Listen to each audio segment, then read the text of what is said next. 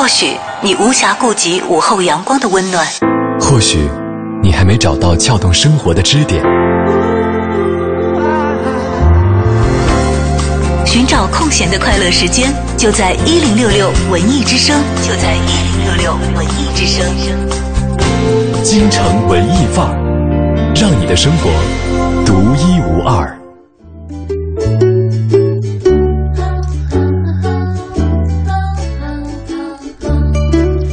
新文艺新青年，匆匆十年之京城文艺范儿。你好，我是盛轩。大家下午好，我是小昭。嗯今天是离我们文艺之声的十周岁生日越来越近了，越来越近了，还有下星期一就是了，几天？二三你看，就这几天数不过来，四天 啊，还有四天的时间。对，大家都已经发现了，在我们的频率宣传里面也好，还是我们的嗯文艺日记本里头也好啊，嗯分享的内容都是跟十年相关的。嗯，其实我们今天这个话题也是，我曾经在过去的十年里不断的、不断的、不断的、不断的重复我们今天要跟大家聊的这个话题。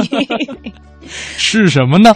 但不是在节目里头重复聊它，而是在我的人生里重复的去实践它，我相信很多人都是这样一种状况。那就是减肥。哈哈哈，听起来很新时代十大酷刑之一哦，真的是是之首吗？算吧。呃，可能对于不同人感觉不太一样。对对，嗯我觉得它是比手机断电和家里断网更加严重的一种情况，就是你要持续的靠自我控制来减肥。对，就是手机断电和家里断网，你是可以，比方说你你你到网吧或者是随便找一个地儿去充电就可以。呃是可以其他方法轻轻易的解决的。对，但是你要想减肥的话，哎呀，那必须得要对自己狠呐、我现在想想，我都觉得 很惨痛，你知道吗？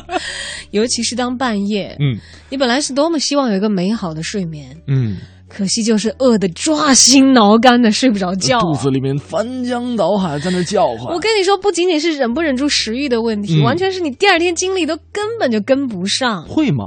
会呀、你想，你首先睡眠不好就不行嘛。对虽然人家说饿的时候你的精神会饱满一点点，但是你饿到睡不着觉，饿到成宿成宿的睡不着觉的时候是很恐怖。就是小昭晚上吃了八盘饺子之后，然后第二天就是当天晚上睡觉还是饿。，no no no，我是不会吃八盘饺子的，我通常都是会饿一整天，忍、嗯忍到不行了，临睡觉之前十一点、十二点没有计划呀，下一碗面 吃。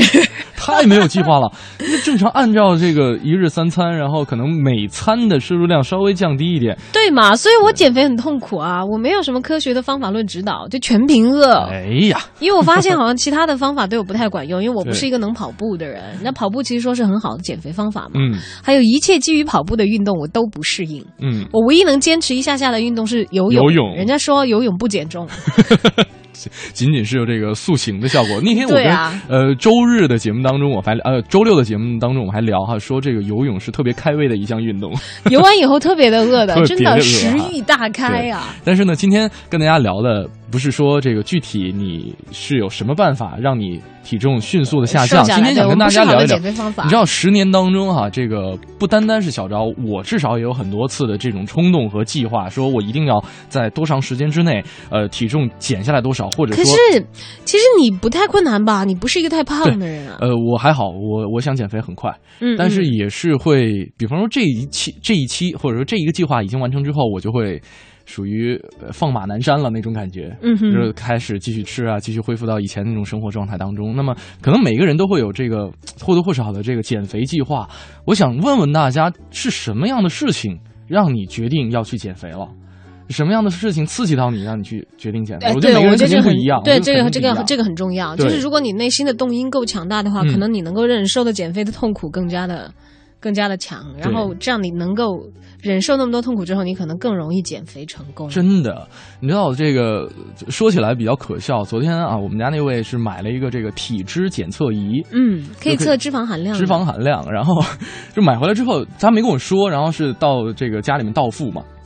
我说什么东西啊？这个还还挺好奇，打开一看，体脂检测仪，呵呵，我说啊，又找了一个新奇的玩意儿，又给自己的减肥找了一个全新的一个借口新的辅，助辅助仪器，对、嗯一个借口啊，但他减肥坚持的怎样？特别不好。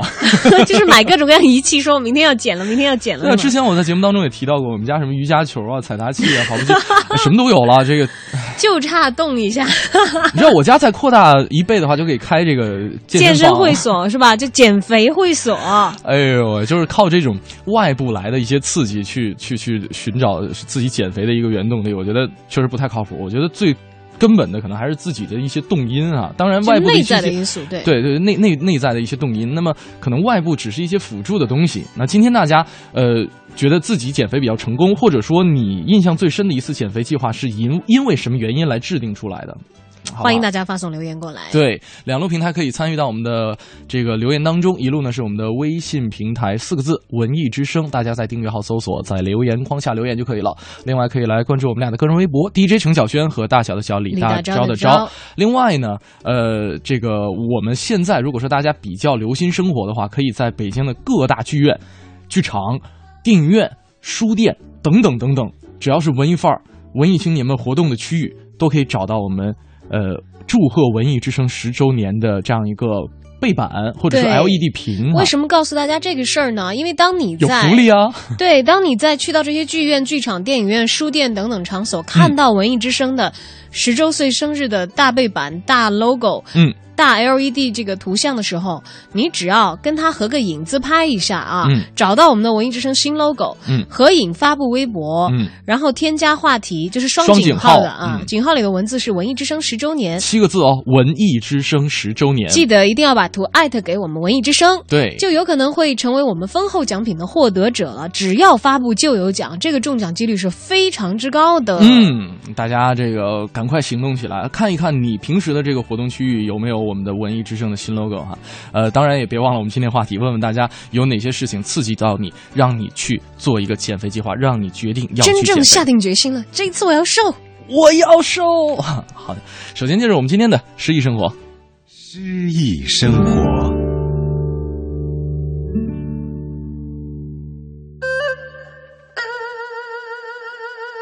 渔家傲·秋思，北宋范仲淹。朗诵：张杰。塞下秋来风景异，衡阳雁去无留意。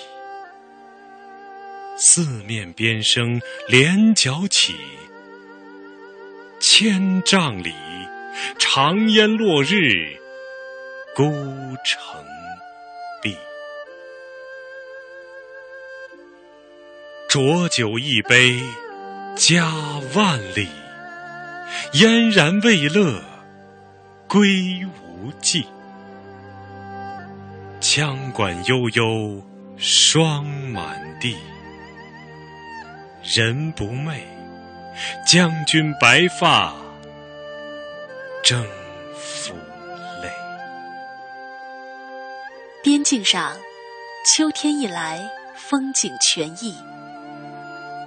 向衡阳飞去的雁群，毫无留恋的情意。从四面八方传来的边地声音，随着号角响起。重重叠叠的山峰里，长烟直上，落日斜照。孤孤单单的城门紧闭。喝一杯陈酒，怀念远隔万里的家乡。可是，嫣然还未刻上平湖的功绩，回归之日无法预料。羌人的笛声悠扬，寒霜洒满大地。出征的人不能入睡，将军连头发都白了。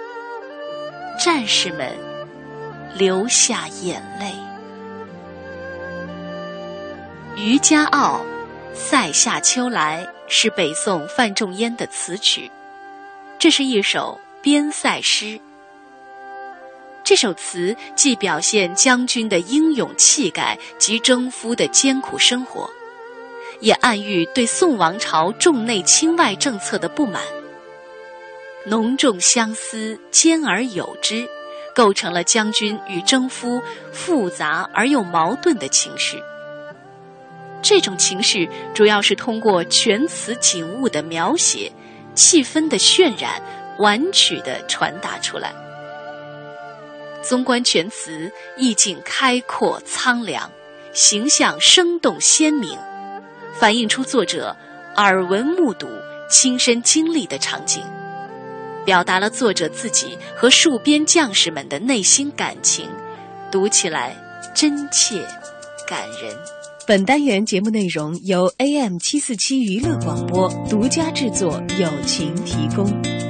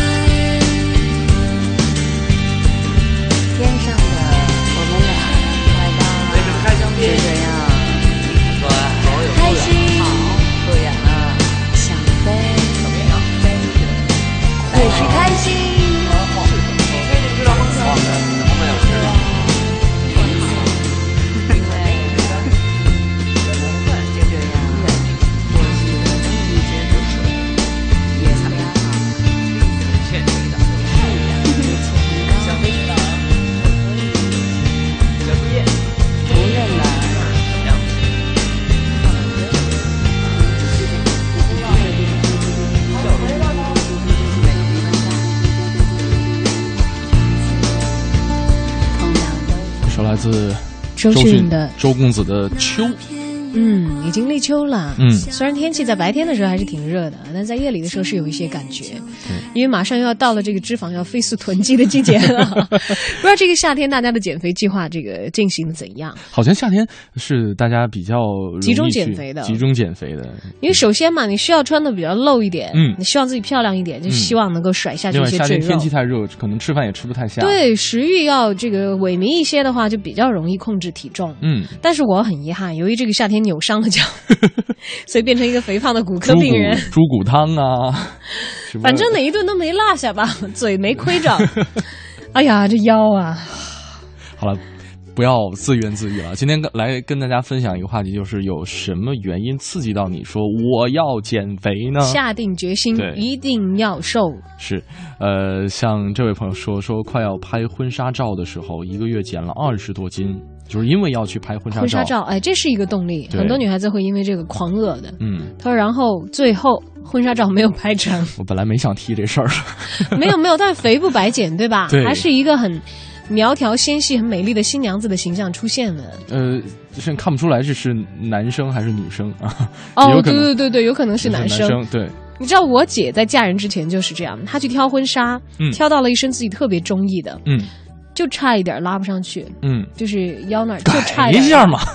没有，他当时呃时间有点赶，啊，然后你改的话要往外放，不太可能的。拿别针别一下。听我说呀，嗯他很意外的，而且他也到最后就是最后那一两天了，也就没有截肢。但是由于事务很忙，嗯就真的是结个婚要要做的事儿太多了。对，就后来他临到最后去定就去取婚纱的时候，嗯他试给我看。然后我说：“哎，那个那个挺好看。”他说：“那个那个我最喜欢了。”他说：“哎呀，但是我跟你说扣不上，我穿给你看看吧。因为他其实很喜欢那件婚纱。嗯，结果结果由于婚前那两天超级忙碌，嗯哎、拉手拉上了，特别惊喜的就把他最中意的那一件婚纱给拎走了。啊哎，那你说会不会是，比方说婚礼庆典公司的这些工作人员们，这个瘦起来会比较容易一些？比方说《失恋三四三天》里边的那个王小贱和他他们他们很容易瘦吗？他们是因为是演员才容易瘦的吧？不是因为是在这个婚庆公司工作啊。啊，就基本上新娘子会狠狠的发个狠，对，嗯为了自己人生当中期待已久的闪亮的一刻，嗯要变得美美的。嗯，当然也有很多人不减了，还有朋友在抱怨说。哎呀，能有什么吃的能增肥吗？我身高幺七七，腰围才二尺一。呃，今天这个话题你可以不用参与了，不用参与了啊啊！这是一位拉仇恨的听众啊。对对对对，我们不负责给你拉更多的仇恨。呃，这边这边有朋友说说，有一天这个这上学的时候，有一天这个一个男生骑自行车带我，一坐上去车翘起来了。车胎没爆吧？哎，对不起，我这样说好毒舌。呃我带过车胎爆了的，对，就是上大也是上学明儿还是崔畅？也也是上学的时候，女生哦，真的吗？就是本身车胎气就不足了啊，不足还会爆？呃，是应该是那个轮毂磨的这个车胎哦磨爆的，哦，是对对对这样子。那那个女生有没有发誓减肥？我没告诉她，你还是很善良的。没好意思告诉她，这个真是，还有余德水说，嗯想当年啊，我是个打篮球的男生哦，打篮球的男生哦，嗯总是以为要打球就可以吸引女生的目光。嗯，现在我才明白，如果是胖或者不帅，就算是你在球场上跑断腿，都是没有人看你的。嗯，呃，对，我觉得好多可能朋友们都会因为就是感情问题去下定决心。塑身减肥，你要根据马斯洛理论里边那个层级分层哈，这个最高层的这个精神追求方面的嗯自我实现的。对自我实现这方面，他肯定会呃提供源源不断的这种动力，让你去驱使你去减肥。对，是如果你把自己塑造成为一个辣妹，或者是这个身材惹火的帅哥，作为你自我实现的一部分的话，嗯你的这个原动力就会多很多。嗯就而且你不是说为了一个别人或者是一些什么外物去做的话，你也会坚强很多的。嗯我有一个朋友，他简直是数气球的，你知道，他可以在十天里肥十斤，也可以在嗯十天里瘦十斤，真的太可怕了。但是他减肥的过程，我真的看着都觉得太凶残了。嗯，他可以在十天里头吗？还是完全不吃，最多的时候一天，最多的时候一整天、吃一个西红柿和一根黄瓜，同时保障就是足量的工作。就是头一天的时候还在吃大餐，第二天没就可以没没没没，不是那样。他头一天正常吃饭他没有过度，啊。因为他往往是很着急的，知道自己马上需要迅速的减肥。嗯。因为那件最明显一件事情，他他大概知道他十几天之后嗯。要出国去拍一个这个杂志的封面。哦，啊是蛮意外的。需求，对对对对对，但是你必须要瘦啊，你要不然的话，对。人家摄影师是不会就是，当然你大明星可以给你 P 了，但是拍你的话，你还是尽量瘦一点啊，嗯。所以就没办法，他赶着那个拍片的日期临近了，就狂瘦。不，他狂饿。他最开始几天不会有什么反应，然后嗯到了后几天就会夸夸夸，每天一两斤，每天一两斤，每天一两斤的往下掉。但是真的那个忍耐的过程非常痛苦，没有嗯超人的毅力几乎是办不到的。没错，你看很多确实跟这个体重挂钩的这些职业哈，比方说演员，演员嗯我记得当时那个 Matthew McConaughey，呃，对达拉斯买家俱乐部，对对对对对，还有其实好太多了，这个我们不不不隶数了。我记得当时那个谁拍那个《荒岛求生》的时候，瘦了四十斤，然后又又胖回来，真的是太夸张了。还有这个好凶残的一个职业。今天跟大家分享一个话题，就是你有什么事情刺激到你要减肥？两路平台等待你的留言。那接下来呢，是我们的今天的第一段一零六六文艺独家。一零六六文艺独家。九月十一号到十四号，中央芭蕾舞团将会在北京天桥剧场首演经典芭蕾舞剧《蝙蝠》。舞剧是已故法国舞蹈编导罗兰·佩蒂的芭蕾舞剧代表作之一，所以呢，这次中央芭蕾舞团特邀了罗兰·佩蒂曾经的助手路易吉·博尼诺出任了执行监督。那么，中巴实力的演员将会推出六人的主演排列组合，带来奇妙的表演力量。这次演出也是中巴参加二零一四国家艺术院团演出季的。主推剧目，中央芭蕾舞团团长冯英说：“这是一部令人充满期待的喜剧芭蕾舞剧。那么耳熟能详的约翰施特劳斯音乐将会在独特的个性的舞蹈画面中，用幽默诙谐及散发着时尚迷人、委婉动听的浪漫情怀，诉说着家庭责任、伦理。”以及风尚一定会引起观众的共鸣。其中，维也纳国家芭蕾舞团艺术总监曼努埃尔·勒格里也将会受邀作为首演嘉宾，主演第一场演出。听一下冯英特别做的主创阵容介绍，以及推荐的剧中男主角身着蝙蝠装吊威亚倒头亲吻女主角的场景设计。受伤一年后的王启敏将在这里，大家都抬头了，很关心王启敏。这次呢，也是他应该是伤后一年之后的。一个重要的付出，指导大家知道了 f e n i n o 因为他自己又是演这个剧当中人物的，就是元老了。邀请了这 Manuel Le c 你看大家都很期待吧？所以要赶紧告诉那些粉丝们，他演的那个角色就乌里的这这个，就是首演的时候，因为他只来一天嘛，这算是一个提前先跟大家爆料吧。是一个设计而已，还是真实会在舞台上通过威亚来实现？是舞台上要飞亚的，什么飞亚？威亚的，威亚要飞的，对，要飞的，要飞的，对。这样的这个，但是呢，这个只不过我们是是设计了，就设计了一下，但是他有这个动作，倒是还要飞一下，还要飞，对，飞起来，然后就还要倒立。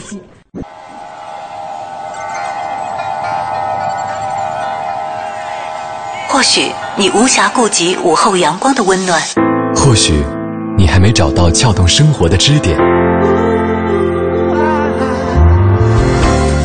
寻找空闲的快乐时间，就在一零六六文艺之声，就在一零六六文艺之声。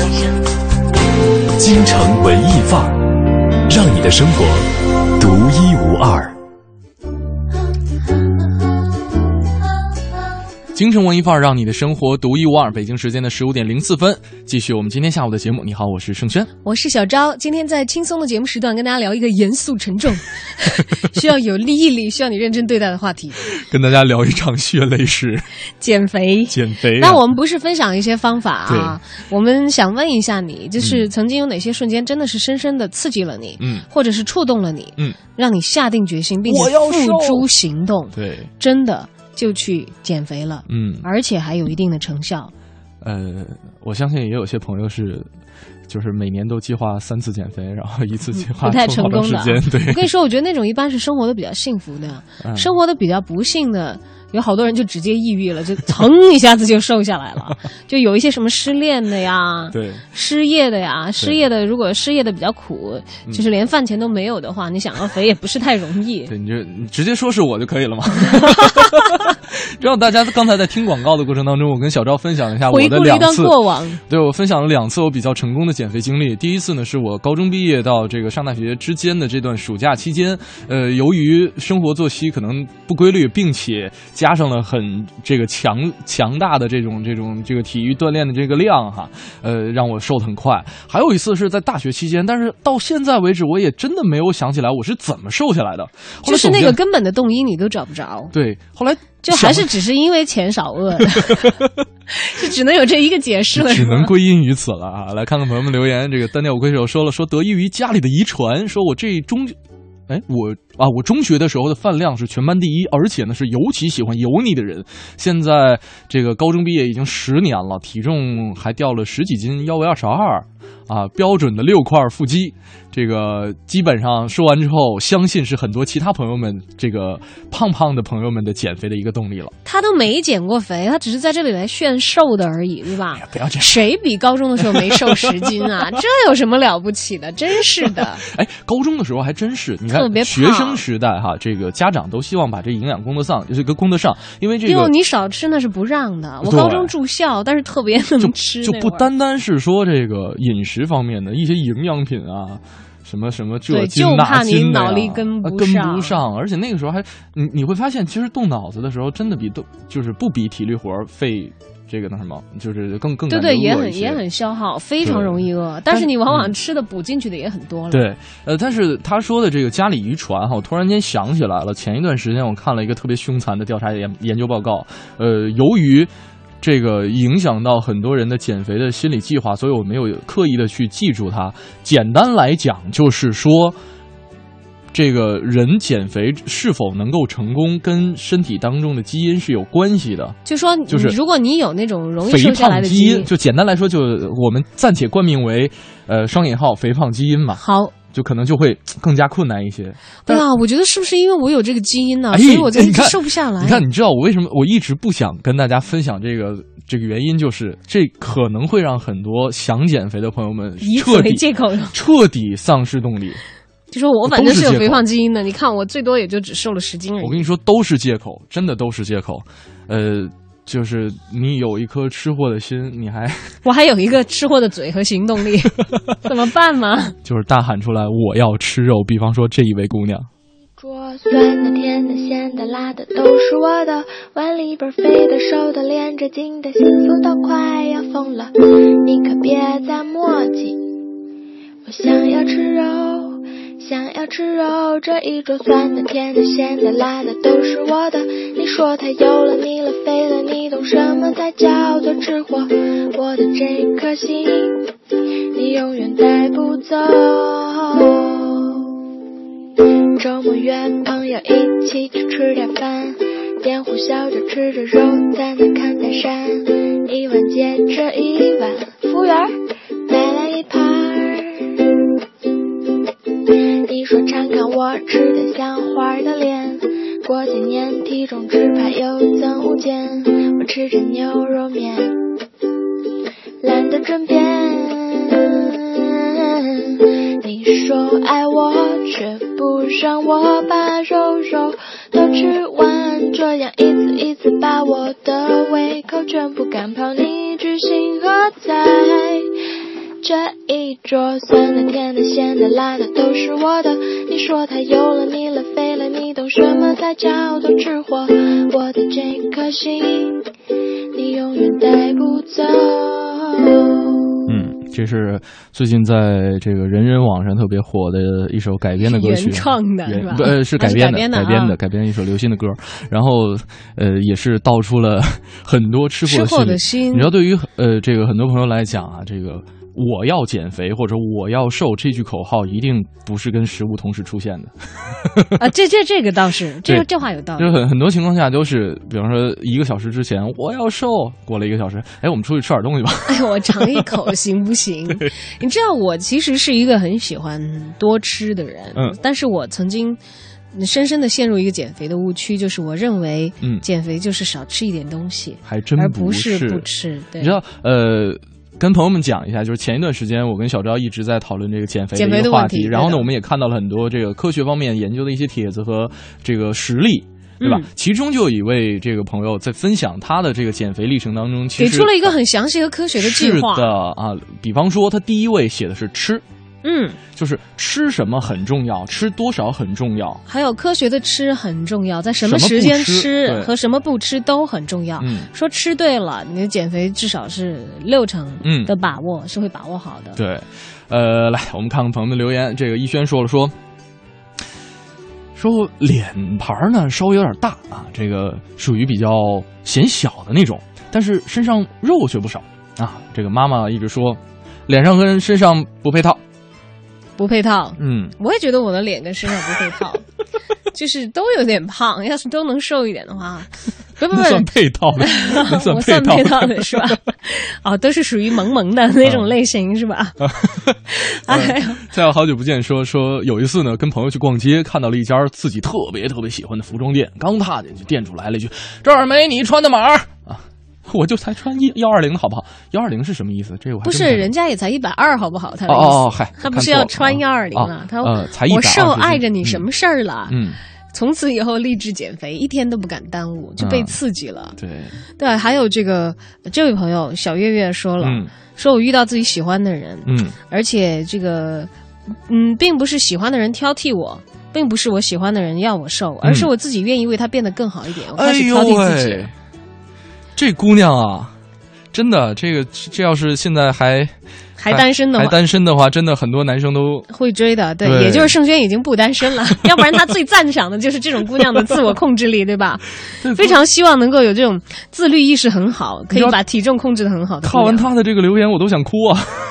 你你要不要把这期节目考一下给女朋友听一下，就 让她有点危机意识？啊，这个哎，其实我发现真的是会这样子，嗯就是有一些人会因为谈恋爱以后保持嗯很好的状态，嗯比如说更加苗条的身材什么的，嗯但我是完全相反的类型，嗯，就我会一下子就 瞬间安逸下来。就放松了，对自己的要求，这是一个男人的心态。不都说结婚之后的男人会胖对，有很多人一结婚，男的女的都胖。我身边普遍的朋友是一结婚胖二十斤，啊哇两个人加在一起可以胖四十斤的那种。我就我经常是人家看到我这个花枝招展、精神面貌十足的时候哈，嗯那一般处于单身时期，你知道吧？啊就还是要向外散发魅力的时候。好吧，一到谈恋爱就督开始促你减肥的这个工作由我来承担吗？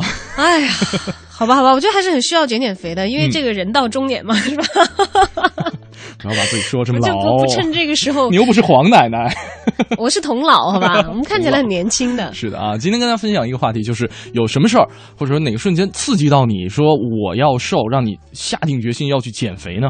大家只要说这个原因就可以了哈。对我们来看看大家的这个原因够不够支撑你把这段痛苦的减肥之路走下去。给他熬下去。嗯你知道我会因为什么样子会忽然觉得要减肥？嗯我如果照镜子发现身身材走样的很厉害的，嗯然后或者在公共场所，像什么这个公共浴池啊，或者是嗯像这个温泉的地方，嗯看到很丑的身材，嗯。然后我就会想，啊我不要那么丑。哎，如果说给你一个就会受刺激脂体脂检测仪的话，发现你是属于那种就是脂肪偏多，脂肪偏多，我还好，我一直体脂检测的时候脂肪比例都还好，因为我一直去的美容院都有那个体脂检测仪。哦女性的话是不超过百分之二十三都是正常的，啊我是有一点接近百分之二十，其实还有点偏高。我大概十七到十九是我自己理想状态，但嗯从来没有达到过，你知道吗？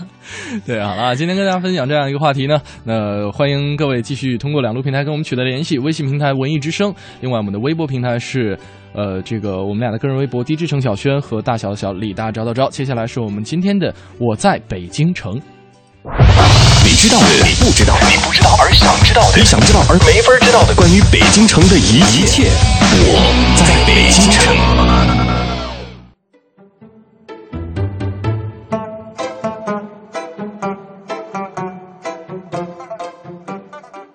京城文艺范儿，让您的生活独一无二。大家好，我是相声演员杨多杰。昨天呀、多杰给您聊到了琉璃厂的前世，那是一个地地道道的工业区，就是烧造琉璃构件的。说白了吧，这个地方当年啊，也是火光冲天，那 PM 二点五含量不用测，肯定超标。但是呢，琉璃厂啊，它的生命有这么一次转折，那是在清代的乾隆年间。乾隆年间，一方面呀，这个乾隆皇帝标榜自己的文治武功，他说自己是十全老人嘛，因此在乾隆三十八年开四库馆，广征天下的图书。那么对于古书啊、善本这个需求啊，与日俱增，这是一个客观的条件。那么另一方面啊，乾嘉时期啊，咱们琉璃厂这个地区，它处在什么样的方位啊？正是著名的宣南地区。宣南文化呀，现在是北京代表的这么一种文化，可以说全国甚至全世界呀，呃都有名号。宣南文化呢，说白了就是一些当时在北京为官呀、求学呀、考学呀、教书啊，那么这么一些文人墨客，他们呢聚集在了现在宣武门往南的这个区域，他们在这居住，在这儿生活，也就在这儿吃喝玩乐、吟诗答对。那么慢慢的呢，互相碰撞出了这么一种文化形态，就是今天的宣南文化。那么这两点的背景啊，使得当时的环境，就琉璃厂这个区域，对于什么古籍善本呐、文玩古董啊、笔墨纸砚呀、需求量很大。那么最开始啊，就有一些游商，就是不是固定的摊贩，在这儿啊汇集，没事做个买卖呀，开个临时的集市啊。但是后来啊，需求量越来越大，这些游商呢，慢慢的转变成了坐商，谈下的买卖字号就在琉璃厂开店了。那么琉璃厂呢，也就渐渐完成了它这一次华丽转身，也成为了北京城最大，呃，也是最为全面的文化用品街。那么解放之后呢，这个买卖什么珍玩古董的店铺呢，全部并入了北京文物公司。这个门市现在呀，都已经取消了，但是经营文房四宝的这个主题，在琉璃厂这条街道上。那可以说得上几百年都没有更换，清朝时候就有，现在您去仍然可以买得到。哎，也可以说现在琉璃厂虽然历经百年，历经历史的变迁动荡，但是仍然是咱们北京城买文房四宝最为权威，也是最为靠谱的这么一个地方。文房四宝啊，大家伙都知道。分为笔墨纸砚这么四大类，这四件东西可以说得上，那就是文人的武器呀。那侠客得有宝刀，得有宝剑，您才能闯荡江湖。文人墨客没有好的毛笔，没有趁手的宣纸，也做不出啊妙笔的文章。那么这其中啊，都有怎么样的故事？有什么样的买卖字号？多杰呀，明天给您。接着聊，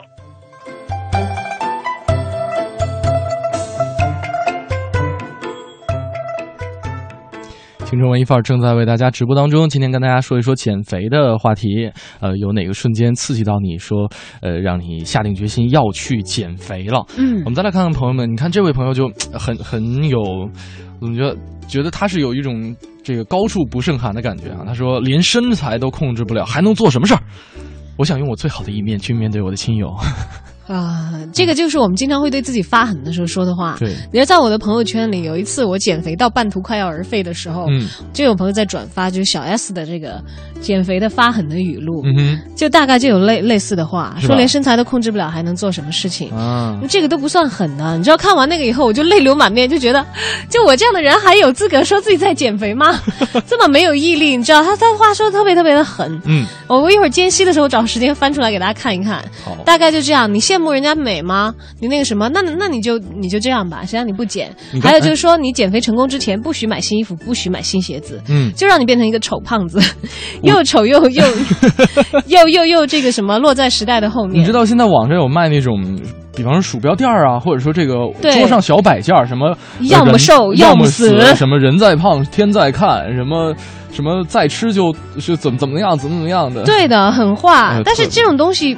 逐渐变成网络段子集结在一起之后，它杀伤力也是会变小很多的，就已经成为习惯了。对，而且小 S 的那个比较能够刺激到人是什么？因为他做到了嘛，所以还比较好一点。你觉得有一个好像成功的范例，嗯，然后他可以有效的就是来来激发你说，你看你这样子，那你那你坏你不好，你就不能怨别人，你连自己减肥这么简单的控制自己的事情都做不了，嗯，那你活该，你喜欢的人就喜欢人家辣妹，就大概就是这样。你知道这个？我之前是一个嘴，就是我在生活当中其实嘴挺损的，呃，这个。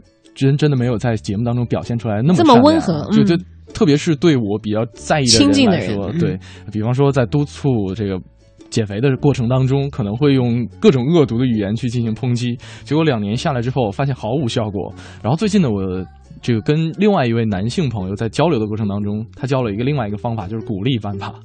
所以你可以的，加油！所以现在你看，对你女朋友用鼓励方法了是吗？对，但是效果好一点没？呃，三个月下来还没什么效果。就 对于这种油盐不进、软硬不吃的人来说，我真的是束手无策了。就没有他主要是对你的招数已经免疫了，他太清楚你的意图，你知道？你应该要让他的那个内心的那一个瞬间被打开。你知道，我现在有点类似于这个，呃，就是呃。九十年代的那个传销那个，有没有信心？能不能减肥？然后他心想：好吧，又开始发神经了，配合他一下吧，不要让他折损面子。有，要不要瘦？要，要不要减肥？然后我已经买了一个体质检测仪了。今天晚上吃点什么呢？对，那个肘子还是要提子。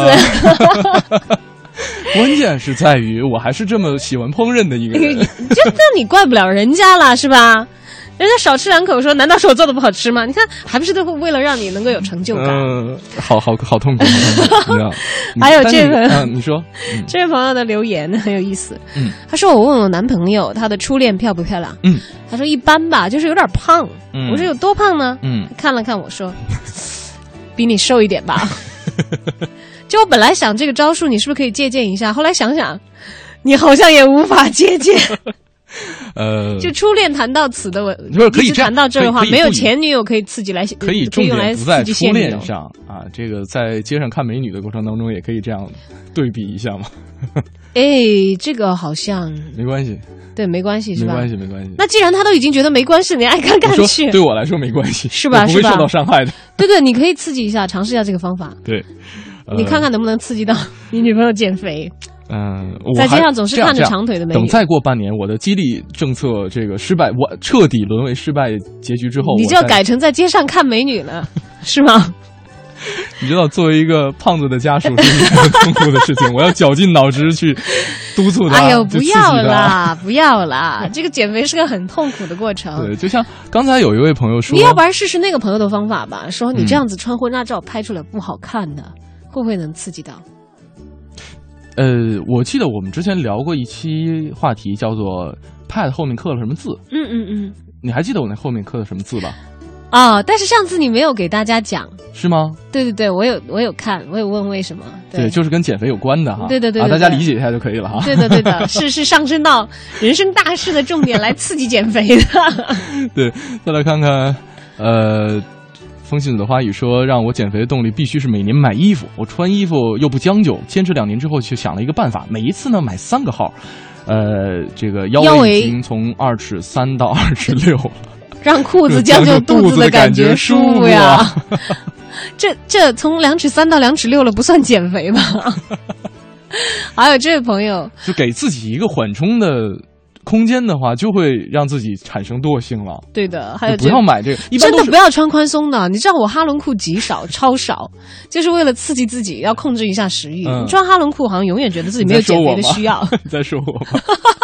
不过我确实觉得我最近有点发福了，是吧？因为昨天在测那个体脂的过程当中，好像你是百分之多少？我是百分之二十二，那还行啊，男生百分之二十二也也还行啊。男生应该比女生低才对要要求标准要更严一些是吧？嗯，好，neighbor my neighbor 豆豆豆龙啊，说说我每天减肥啊减肥啊，可惜从来没有掉秤。嗯，我真心的减过的，在大学的时候总是看着别的姑娘身材那么好，嗯就是嫉妒恨呐、我就减呐、又节食又运动啊，嗯跳绳啊跳的呀都横着走了，吃的都是青菜，但是真心有成效。啊哎回家家里人就说：“哎呀，瘦了呀，都有腰了。我这个开心。嗯可是回家给我喂的呀，都补回来了。说现在依旧没有瘦成，依旧在吵吵着减肥减肥。就别回家了。我这是大多数人的状态吧。大多数的人都是想要想要继续瘦下来，然后也初步比较有成效，然后回家家，回家家里人永远说：“哎呀，你怎么瘦了？你不要减肥。回家的爷爷奶奶呀、爸爸妈妈，绝对是你减肥终结者。”就是哎呀，太厉害了！我跟你说，我每次过年回家，这个晚上绝对都堆得跟山一样。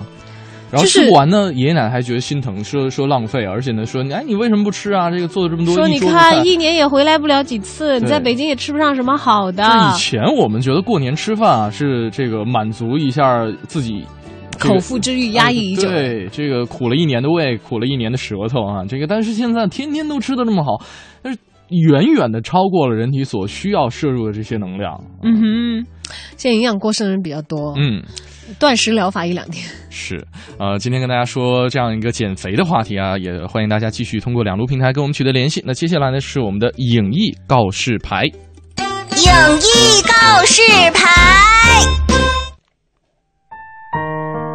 京城文艺范儿，让你的生活独一无二。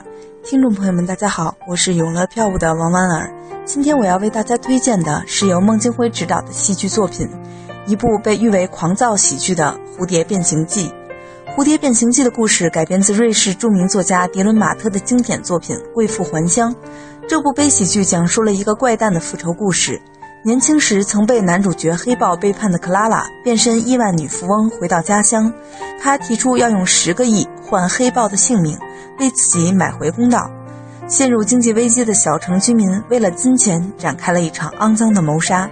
孟京辉导演认为，迪伦马特的作品跟现代社会有很大的相似性。人们从热爱理想变为热爱金钱，这就是一个狂躁的时代。于是，《蝴蝶变形记》的主创人员将贵妇还乡赋予了新的气质。演员们用一种狂躁的方式重新演绎着迪伦马特的这出悲喜剧。《蝴蝶变形记》对原著《贵妇还乡》最大的改动，就是几位配角的角色形象。演员们也加入了自己丰富的创作。在剧中，男主角黑豹向警察局长、医生和市长三个人求助。这三个人每个人都代表了双重角色，比如警察局长就代表了权力和性，医生代表了灵魂和神经质，市长除了是权力的象征，还代表了友谊。这些元素构成了一个人在社会中的各种关系，人和这些元素间也将产生化学作用。孟京辉还用激烈的动作来表现人物的强烈情绪，吻戏、扭打、反复穿脱衣服、调情的舞蹈，这种身体接触的元素随处可见。有的观众会认为这样的处理有些重口味。导演孟京辉解释，其实这就是一部关于身体的戏剧。导演想通过身体上的感觉来拷问灵魂，这是一种对立的感觉。演员之间的碰撞、厮打，包括男主角黑豹扑在医生身上等等，表达着人物对自己灵魂的焦虑。演员们用嘶吼的说话方式、疯狂的肢体动作、夸张的舞蹈，加上这种身体上的撞击，都给观众带来一种狂躁感。在舞美方面，《蝴蝶变形记》在舞台上铺满了沙土和胶粒，摆上了旧沙发、老式的病床，这样的舞台元素成功的塑造出了一种破败感、腐朽感。正如故事发生的这座小城，孟京辉说：“这个故事就应该是发生在土里的。”同时，这样的舞台设计也想让观众逃离剧场。孟京辉曾在蜂巢剧场里玩过水，玩过玻璃，这次又玩起了土。他一直尝试用不同的介质跟观众进行交流。这部《蝴蝶变形记》从二零一四年七月三十一日演出至二零一四年八月十七日，演出剧场位于东直门的城市蜂巢剧场。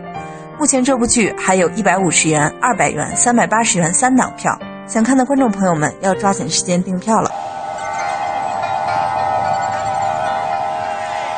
或许你无暇顾及午后阳光的温暖，或许你还没找到撬动生活的支点。寻找空闲的快乐时间，就在一零六六文艺之声，就在一零六六文艺之声。京城文艺范儿，让你的生活独一无二。欢迎各位继续回到我们今天下午的节目当中。你好，我是盛轩，我是小昭。我觉得我们在今天说说这个减肥的动力这个话题还是比较合理的。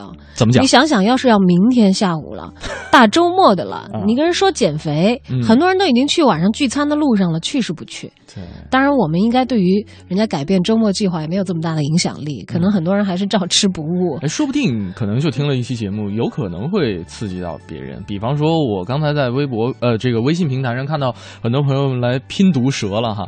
呃，这位朋友说，呃，朋友跟他说减肥的时候说，如果说你去做这个抽脂手术，去这个医院咨询大夫，你刚到前台，你肯定那边人就喊了大单子来了，大生意来了，收费比别人都要高一点是吧？那这这这不知道胖成什么样哈。还有这边这个朋友说说这个腿这么粗，你不觉得下半生的路很难走吗？没有啊，腿比较粗，比较有力量走下去嘛。就讨厌你这种没心没肺的，所以我腿一直很粗，你知道吗？戳到痛点，我们现在已经没脸没皮了，已经。然后这边还有毒舌说，呃，坐在我右边的同事说，从我这个角度看你，你就是跟你女女女人一样。从哪个角度看，我都是跟一个女人一样，这个这个这个是一个男性。哦，他说一个男同事是吧？对。说你是在夸他瘦吗？一般女孩子不会比男孩子瘦。我突然间想起来了，这个前一段时间，呃，我看那个。万万没想到，嗯，呃，这个孔连顺演的小龙女。然后我不知道你有没有看哈，这个孔连顺是一位非常富态的一个男生，嗯嗯嗯，对，然后圆圆的脸，然后耳朵也很大，就有点类似于这个弥勒佛的长相，弥勒佛的这个长长相。但是呢，当他穿这个女装反串的过程当中，我好像越来越熟悉或者说习惯这种长相的女生了。这搁古代那就是可以在唐朝的时候进宫选妃的那种，是吧？对。呃呃，空想菜要说了，说可以用瘦瘦的闺蜜或者朋友来刺激一个人减肥。嗯嗯，我觉得瘦的闺蜜和朋友要看你们的关系怎么样，就是我我觉得。不一定非得说是刺激他，有可能是一同带动起来。对他如果关系很亲密的话，会影响的。因为我曾经是有一个闺蜜，她我就是我我讲她这个体重控制很厉害的那个，就是那个拍对拍杂志拍杂志这个拍广告。那他就是会超级超级严格的控制自己的饮食，然后在家里我们也都不囤吃的，我就会受影响啊，因为我们住一块儿嘛，没得吃嘛？呃，我我自己以前是做，然后他不让我做，我们大家就都饿着，然后到实在饿的不行，一起啃个黄瓜或者吃个西红柿这些热量很低的东西，而且超级厉害。有的时候他妈妈还会过来跟我们一起住，嗯，然后就。三个女人在家里都不吃饭呢，嗯，哇，那个意志力是很强的。你知道，人真的是很容易受身边的人影响。就他们如果这方面的毅力强一点，你也会比较容易坚持。哎，没错。呃，我有一位朋友，她是一个女生，然后呢，这个一方面是她的。呃，室友也是好闺蜜，呃，也是一位减肥很厉害的人。另外一方面，她可能也是感情受挫哈，然后立志要从一个胖子变成一个一个瘦子。哎，减减肥的话，不是不是减肥，说错了。感情受挫的话，一般两个极端，有很多人是要么狂吃，像那个瘦身男女里头一样，嗯，要不然真的有很多人是食欲不振，一下子就瘦下去。我见过很多人。你知道他最后用的是一个什么办法哈？这个两个就是呃一对室友，然后呢同时选择自己最不爱吃的。共同的这个交集，比方说胡萝卜，举个例子哈，然后满冰箱囤的都是胡萝卜，然后从来不吃饭，然后一打开冰箱门，哇，好饿呀！看着一箱一冰箱胡萝卜，然后就瞬间没有胃口了，瞬间没有胃口了。哎，但是我觉得我有一个还蛮喜欢的东西，是很有利于减肥的，嗯，豆汁儿，很有饱腹感嘛，对吧？但它又不会发胖，上趟厕所就没了。这个倒也是啊，关键喝豆汁儿别吃胶圈啊。哎，对，焦圈是油炸的，还是有一点点发胖的。但是豆汁儿真的，我觉得是很不错的一个减肥替食的一个东西。好吧，我们今天下了节目之后，继续我们的豆汁儿趴。哎呀，说起来又想那口了。来，这位朋友说了，说，哎呀，当我娘说你什么时候买了一条苹果睡衣的时候（括号明明是樱桃睡衣，好不好？） 樱桃睡衣变成苹果了。你去脑补一下这个场景，那是洗衣服的时候给洗松了吧？不是自己穿的。没有洗松了的话就不会，呃，不会撑开了。哦，你的意思是啊？好好好好好好，有一种膨胀感。对，植物大战僵尸里要炸没炸时候那个樱桃炸弹是吗？对，红苹果。对，然后呃，乾隆说曾经有一次，那个在就是军训的时候，在床上一屁股坐上去塌了。那床是造型有不是，然后遭到所有小伙伴的嘲笑，下定决心要减肥。哎，这样很容易刺激到人，这个的确是。但是不是也因为自己那个时候的的确确是有点太胖了？不是，也有可能床不结实。对对对，都都有原因了。呃，上一集的上两集的这个《爸爸去哪儿》当中，杨威就是在这个住所当中一把床坐塌了，是吧？杨威都是都是瓷实的肉啊，练体操他们没有没有肥肉的，就几乎没有脂肪，就一层皮。就当时。身心俱疲的时候，本来想在床上好好的休养一下，一屁股坐上去，好吧，又得开始干活了 啊！你要是这样子的话，就会让很多胖人心安理得的，说不是那么胖的人也会面临这些，不是我的错。对，今天跟大家说一说这个有什么瞬间或者有哪件事刺激到你，说让你下励志减肥，励志减肥，让你决定说这次必须得瘦。对，呃。接下来我们的 time out 说的跟减肥好像是不是正相关的，是逆向的。如果你真要减肥的话，建议这几分钟你跳过，不要听啊，因为讲的是好吃的，在哪里去找？好吧，一起来了解一下啊。time out 推荐，负责一切享乐。time out。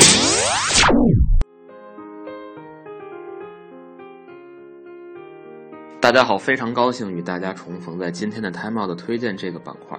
Time Out 的主笔黄哲，也就是我，今天将为您继续回顾北京的世界杯美食。终于来到了最后一组 H 组。看过世界杯的诸位同胞们还记得，本组是公认实力相对平均的小组，而这样的平均呢，居然也从足尖被克隆到舌尖上，以至于在咱们的家门口，找谁都不是难事儿。虽然说小组赛铩羽而归，但是北京美食版图上。显然还是俄罗斯和韩国这两位近邻的疆土更为辽阔。至于远道而来的比利时料理和包含阿尔及利亚在内的北非菜，别看数量不多，表现呢却有如在世界杯上一样的惊艳。但是说到俄餐，对于中国人，尤其是北京人来说，绝不是简单的一个西餐的概念了。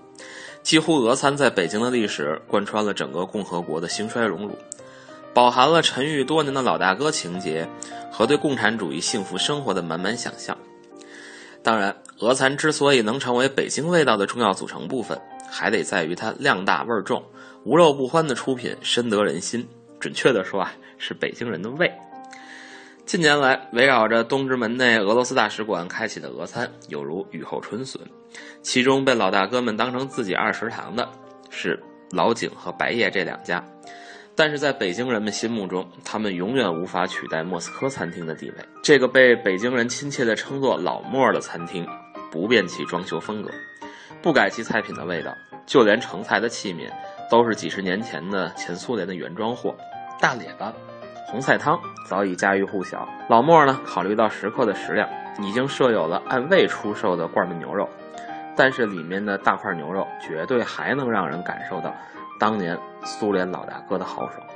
而莫斯科的烤鱼，仿佛代表着俄罗斯民族忧郁柔美的一面。喷香的奶油包裹着鲜嫩的鱼肉，配上一口由粮食发酵的格瓦斯，环看着气势磅礴的俄式大厅，聆听着经典的前苏联歌曲。宛如又回到了某个年代剧里的情景。莫斯科餐厅位于北京西直门外大街一百三十五号北京展览馆的院内，人均消费现在也比以前相对亲民了，差不多三百元。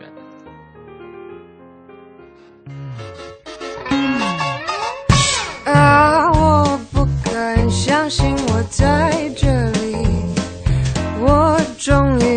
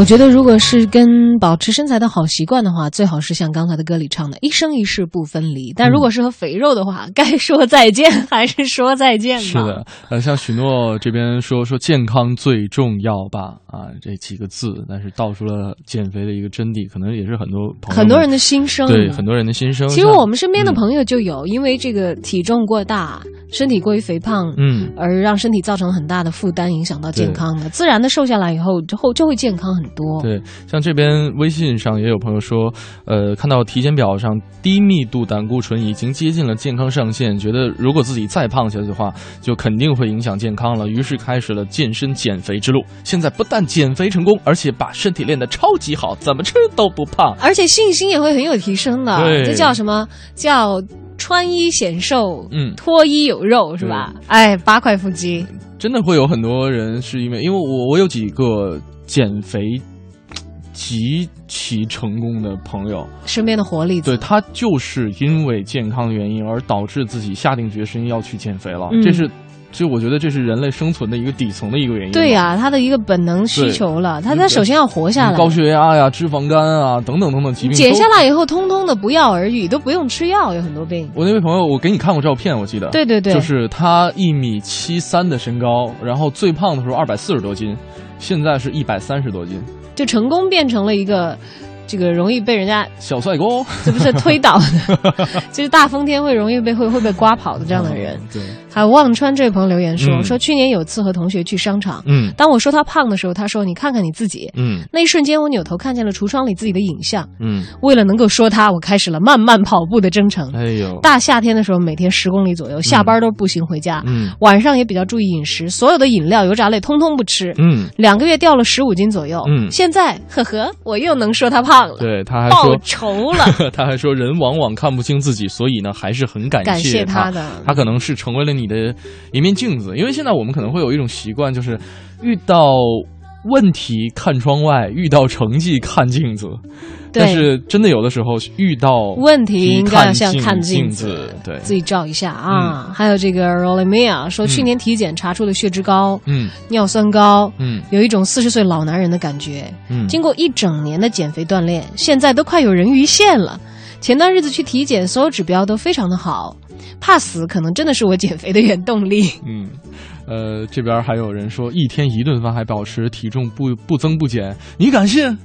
我是得有多多有良心啊！这个喝凉水都长肉啊！那你要加运动，你不能光是不吃，还吃的不够我记得就是再回到我们之前我们俩一起看的那篇帖子，他对对对，从科学饮食、科学运动到这个时间安排，他列了一个表，就是嗯比方说我们每天，呃，保持比方说三十三十分钟的慢跑，那么嗯可能一瓶可乐就回来了，对的，就白跑了。而且你如果是吃那么多糖的东西，你喝嗯那么多饮料的话，它可能比你好多有的有的时候一顿正餐的热量还要高。是的你还不如去吃米饭呢。嗯，你更多的是谷物可能会更好一些。对对对对对对，你要吃那个粗粮的话会更好一些，吸收的也会慢一点点。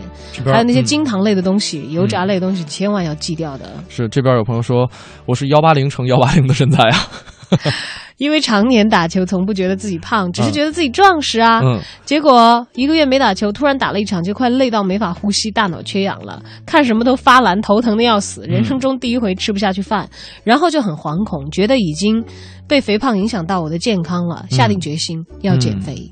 希望你坚持下去啊！幺八零，你也有一个很好的身材基础，我觉得首先个儿在那儿摆着呢。对，这只不过横向幺八零也比较具体了。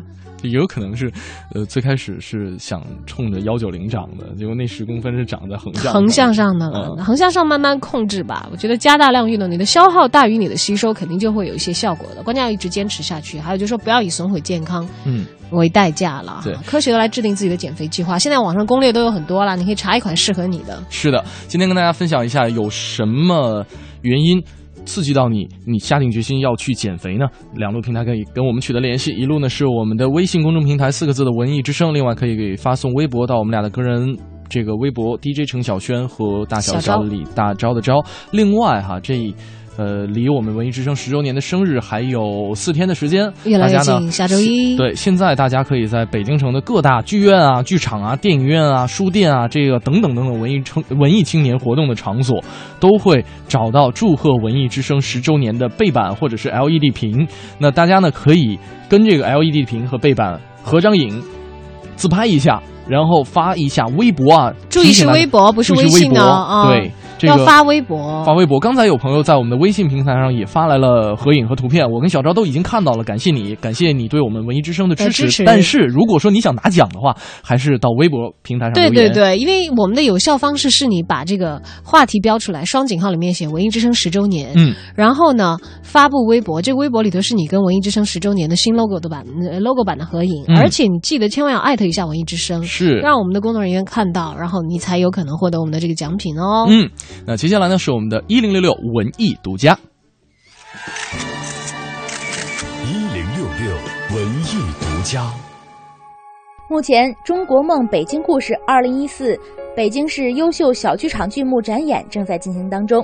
本届展演剧目当中的《遇见心想事成的自己》，在台湾作家张德芬同名小说基础之上，大幅度的颠覆了原著的内容，将书中的主人公阿南从一个不存在的时代搬到了现代都市，搬进了写字楼。与其说互相讨厌，不如互相理解。人讲话且行且珍惜嘛。是我承认，我是想钱想疯了，在这一点上我错了。我认为他说的是真心话。其实我们每个人都想成功，现在能让我们成功最好的办法，就是大家齐心协力拿下琳达，拿下这个广告大单啊！现在有一个非常完美的机会，如果你们愿意相信，我可以保证，我们每一个人都可以心想事成。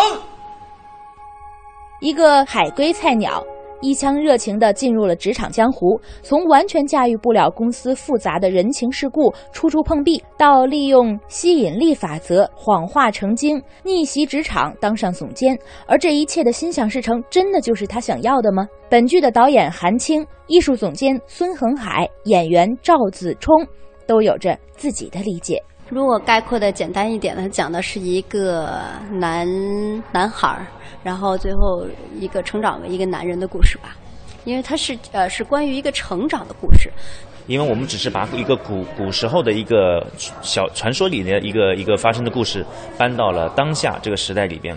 现在所发生的事情是我们每个人都会面临的问题。我们的主人公，嗯、为了为了为了自自己的一个理想，但是却其实在发展的过程中却走了走了很多弯路。那实际上这个就是一个向黑色的方面倾靠拢的一个风格。然后到最后他才明白，其实，呃，人人生人走得再远，也不要忘了自己的初衷。嗯觉得就是像剧中，呃，女主人公就是 Linda 她的一句台词，就是你要问问自己的内心，在这些浮华的社会、这些快节奏的生活和工作节奏当中，你要问问自己内心，你到底自己想要的到底是什么？就你的心里边自己真想要的是什么，而不是说我得到了钱，我得到了荣誉，得到了一些权利，到底想要什么？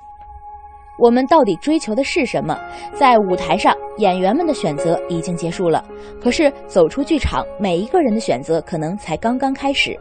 二零一四年北京优秀小剧场剧目展演还将一直持续到八月二十三号，敬请听众朋友们持续关注，走进剧场，感受戏剧，品读人生。文艺之声记者王菲，北京报道。回听本单元节目，请登录喜马拉雅文艺之声专区。蜜糖好甜，我从来不拒绝所有滋味。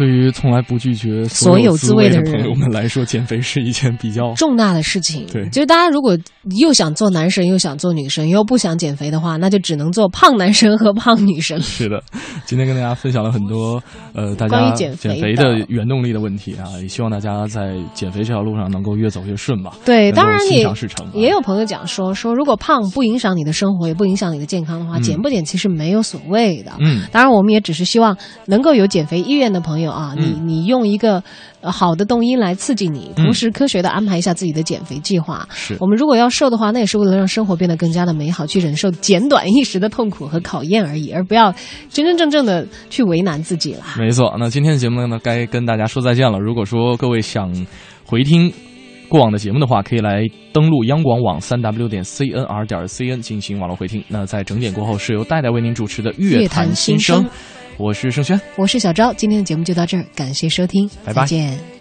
度过这儿的每天，right，只想和你们彼此爱恋，baby，